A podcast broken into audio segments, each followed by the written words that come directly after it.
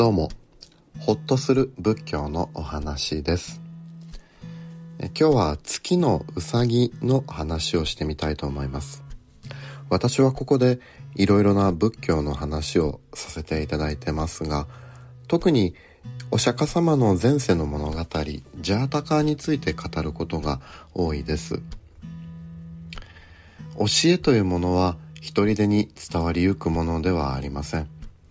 仏教が遠くインドから日本まで伝わったのはその過程において多くの人たちの働きがあったからです。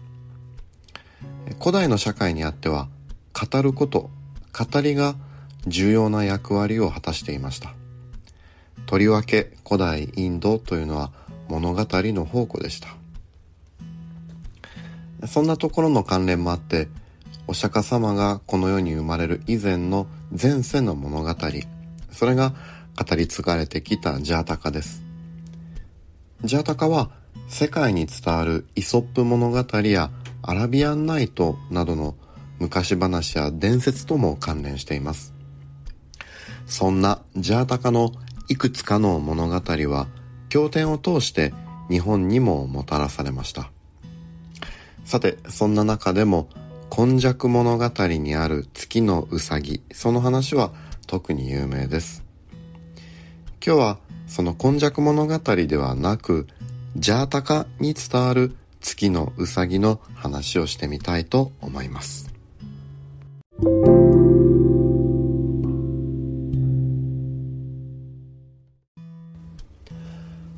昔ある深い森に賢いウサギが住んでいましたウサギには猿と山犬とカワウソという友達がいました。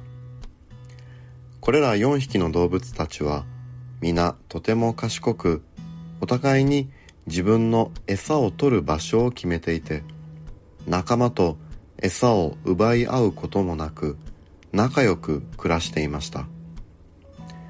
夕暮れになると一箇所に集まってウサギはみんなに言い聞かせていました。貧しくて食を乞う人や困っている人には伏せをしなくてはいけないよ。猿も山犬もカワウソもウサギの教えをよく聞いてつつましく暮らしていました。ある日のことウサギは空を眺めていて明日が伏せをする日だと思い出しまして3匹に言いました。明日は食を乞う人に施しを行う日だよ。しっかりと教えを守って施しをすればきっといいことがある。食を乞う人が来たらみんな自分の食べ物を分けてあげようね。はいわかりましたよ。一同は答えました。翌日になるとカワウソは早起きして獲物を探しにガンジス川の岸へやってきました。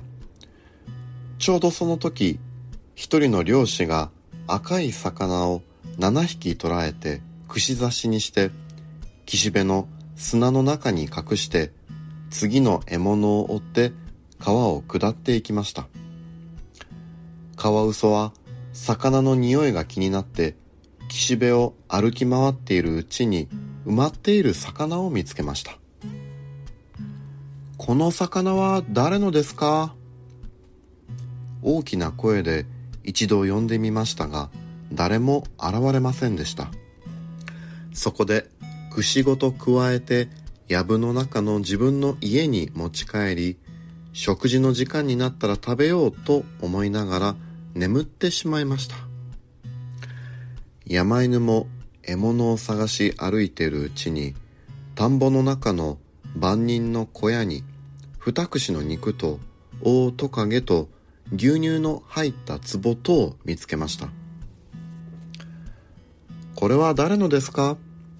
三度大声で呼んでみましたが持ち主は現れませんでした。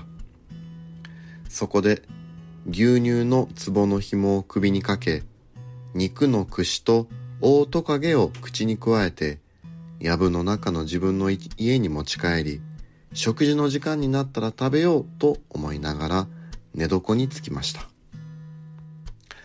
猿は森へ出かけて行き、マンゴーを持ち帰り、食事の時間になったら食べようと、これも同じように眠りました。一方、賢いウサギは、季節柄自分の食べるものにもこと書いていました。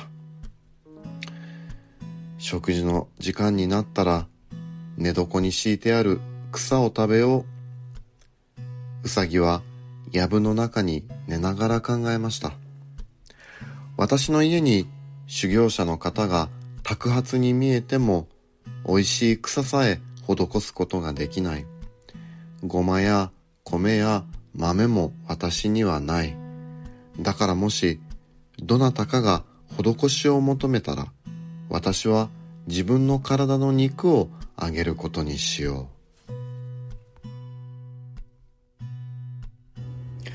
さて、その頃展開では、うさぎの戒めを守ろうという気持ちが伝わり、天の神、帝釈天のその石座が熱くなりました。帝釈天はその理由を探り、うさぎたちの気持ちを試してみようと、バラモンソウの姿になって、まず下界のカワウソの家の前に立って施しを求めました。バラモンソウに気づいたカワウソは尋ねました。あなたは何のためにそこに立っておられますか？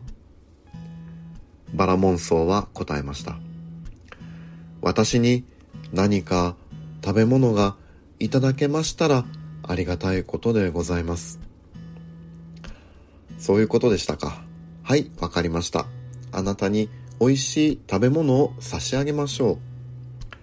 カワウソはそう言って歌を唱えました。ガンジスの川から取った赤魚、ここにありますバラモンよ。私の伏せです。召し上がれ。バラモンソウは礼を言うと、明日の朝までここに置いておいてください。後でいただきに参ります。そう言って出て行きました。そして次に山犬の家の前にバラモンソウは立ちました。何の用でそこに立っておられますか？山犬がそう尋ねると、バラモンソウは前と同じように答えました。すると山犬は、わかりました。美味しいものを差し上げましょう。そう答えて歌を唱えました。夕げの支度に取ってきた肉種の肉とオオトカゲ、壺一杯の牛乳を私はあなたに伏せします。さあ召し上がれ、バラモンよ。バラモンソウはまた、明日の朝までここに置いておいてください。後でいただきに参ります。そう言って猿のところへ行きました。猿もまた、何の用でそこに立っておられますか？と尋ねると、バラモンソはやはり同じことを答えました。猿も快く承諾しました。わかりました。差し上げますとも、そう言って歌を唱えます。美味しく売れたマンゴーの実、冷たい水と涼しい木陰。私はこれらを伏せします。さあ召し上がれ、バラモンよ。バラモンソウは、明日の朝までここに置いておいてください。後でいただきに参りますと言って、最後にうさぎのところへ行きました。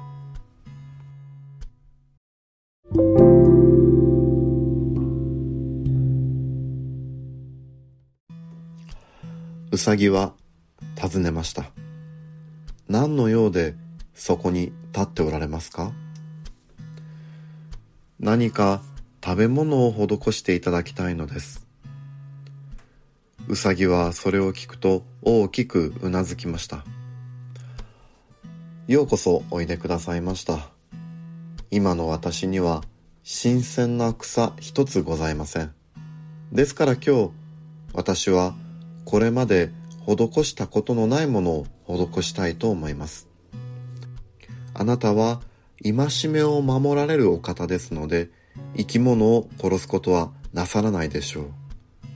あなたは薪を集めて火を起こして私にお知らせください。私はその火の中に飛び込みます。私の体が焼けたらその肉を食べて修行に励んでください。そう言ってうさぎは歌を唱えました。うさぎの食事は細かいもの、ごま、豆、米すらありません。この火で炙った私の肉を私はあなたに伏せします。さあ召し上がれ、バラモンよ。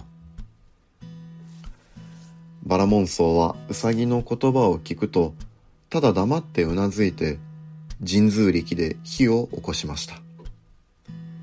うさぎは寝床から起き上がって燃え盛る火に近寄りました。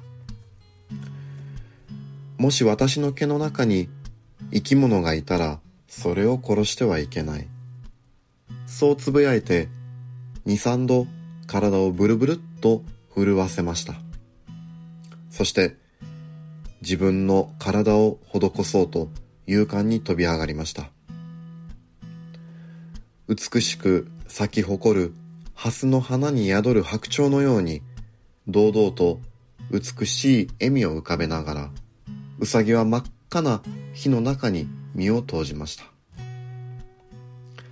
しかし、どうしたことでしょう？その真っ赤な火は、うさぎの体の毛穴一つも焼くことはできませんでした。あなたの起こした火は、まるで雪のように冷たい。これでは私の体の毛穴一つ焼くことはできません。一体どうしたことでしょう？うさぎは、唖然としてバラモンソウに言いました。どうか許してください。私はあなたを試したのです。バラモンソウはうさぎの前で手を合わせました。それを聞くと、うさぎは少し笑顔を見せてからきっぱりと言いました。そうだったのですか。でも、たとえ世界中からどなたがやってきて、私をいくら試そうとしても、私の中に施しを嫌がる気持ちを見つけることはできないでしょう。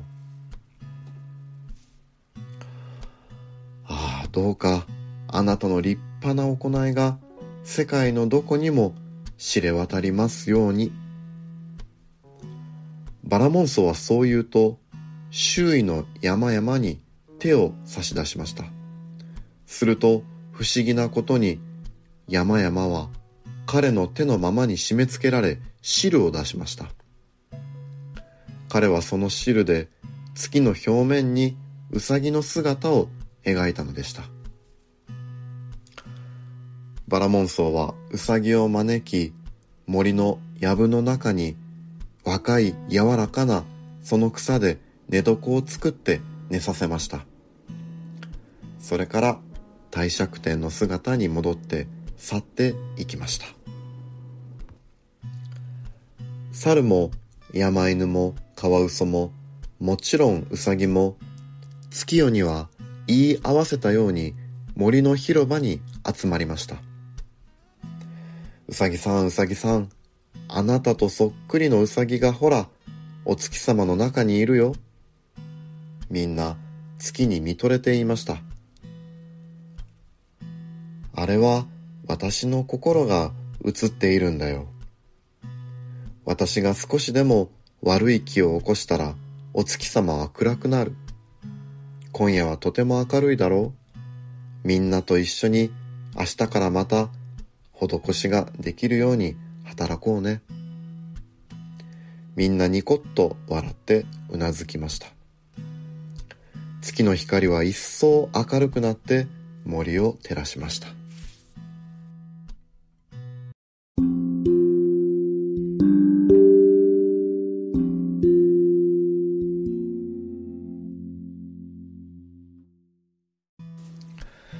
いかがでしたでしょうか？これが月のうさぎの物語。ジャータカで言うと、うさぎの伏せというタイトルです。なんだか私たちの知っている月のうさぎのお話と少し違うところがあるかもしれませんね。それがまたインドの話というところで面白いなとも思うところです。今日はこんな話をさせていただきました。長い時間でしたが、ようこそお付き合いくださいました。それではどうぞご無理なくお過ごしください。失礼いたします。